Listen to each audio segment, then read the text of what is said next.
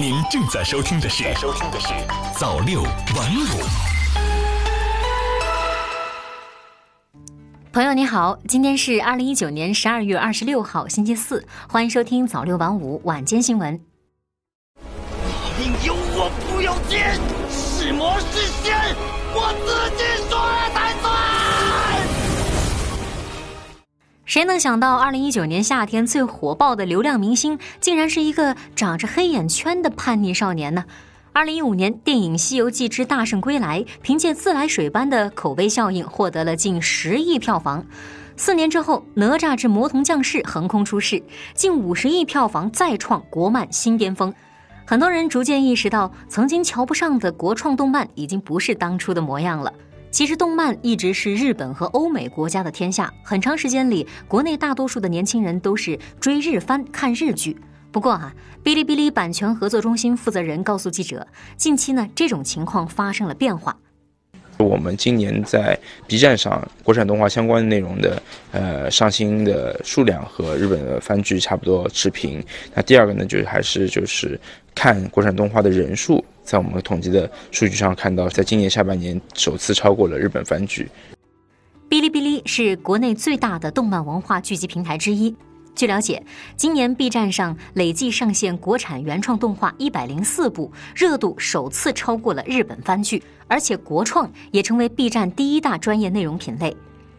据艾媒资讯报告显示，二零一八年中国动漫产业总产值突破了一千五百亿元，在线动画、漫画的用户数量已经超过了两亿人。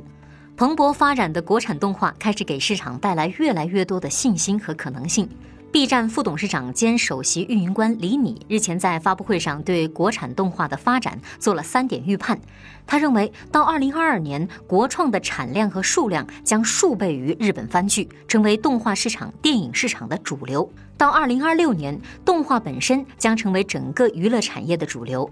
到二零三零年，中国原创动画将走向世界，领先于世界，流行于世界。可以说，国产动画的前景是十分美好的。但是呢，在畅想未来之前，我们首先要回归一下当下。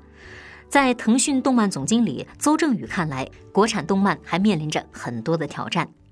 呃，现在目前中国的动漫这个这个产业还是在一个很初期的这样一个阶段。我指的是基于互联网这样一个平台去发展起来的这个动漫的这个产业，其实还真的就是十年以内的这个事情。那这么短的一个一个产业，它的基础一定是薄弱的。最重要的一点，它的创作者的群体是不足够的。内容创作都是有成功概率的，你的基数不足够的时候，那你成功的概率相对这个数量就会就会偏少。高强度的工作，低薪酬的待遇，动漫从业者呢，经常是调侃自己需要用爱来发电。有业内人士认为，创作人才的匮乏与行业内工资待遇低有一定的关系。不过，现在随着国产动画成为市场的宠儿，从业者们的境况也在越来越好。中国传媒大学动画与艺术学院副教授薛艳萍是这么说的：“这两年真的比前几年好多了。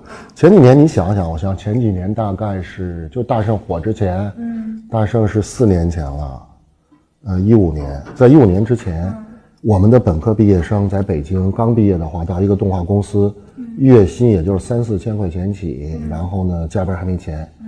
然后大圣火了之后，还是北京的公司，进去就七八千起，它真的就是翻了一番。与此同时啊，行业内的整体趋势也在逐渐的变好。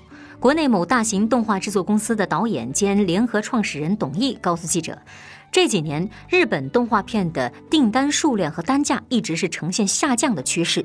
目前的公司全部承接的是国产动画的制作，制作费用较往年也有了大幅的提升。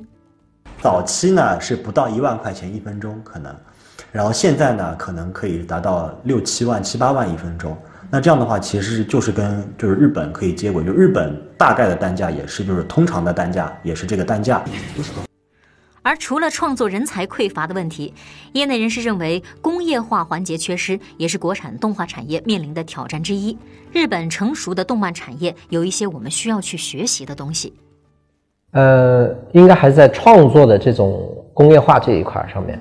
我并不是指在创创意的这个环节变得一个套路、一个模式化，像个工业生产机器一样的去生产同样的东西，它不是这样的一个意思。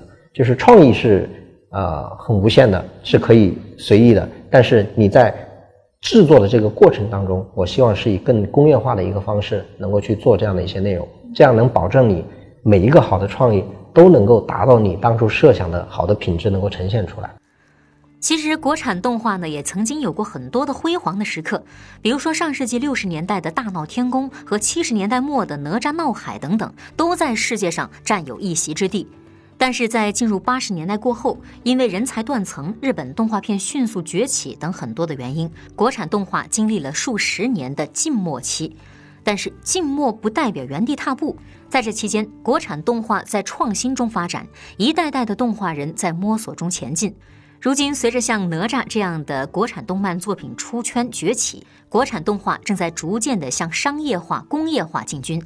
当然了，任何成功都不是一蹴而就的。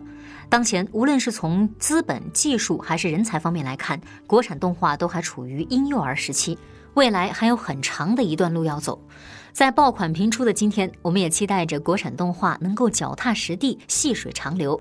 未来将中国原创推向世界，领先世界，然后流行于世界。好的，以上就是今天早六晚五晚间新闻的全部内容了。感谢您的收听，咱们明天再见。